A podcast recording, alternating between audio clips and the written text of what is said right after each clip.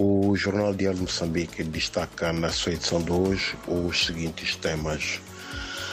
O chefe de Estado moçambicano uh, afirma que nenhuma província do país está imune a grupos armados.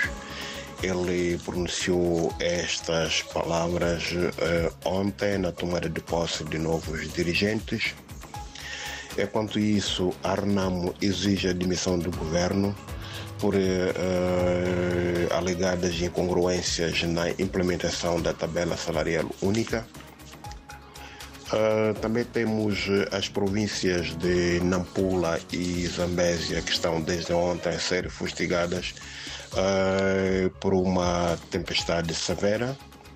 Uh, numa altura em que a bacia do Pungue ultrapassa o nível de alerta, sobretudo na região de Mafambice, isto na província de Sofala. Também temos em destaque a, o líder do Movimento Democrático de Moçambique que propõe a criação do que considera Tribunal de Contas para, com poderes para julgar casos de corrupção. Uh, também temos uh, na província de Tete, o distrito de Tangano está a ensaiar a produção de café em grande escala. Eh, em Climane há um indivíduo que foi indiciado de assassinar um membro das Forças Armadas de Defesa de Moçambique.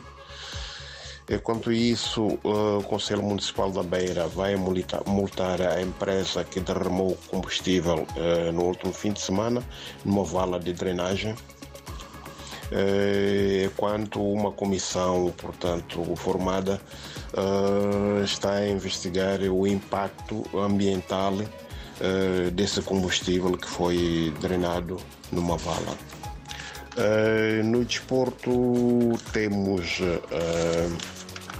o arranque da época do Clube Ferroviário da Beira, marcado, portanto, ontem pela inspeção médica.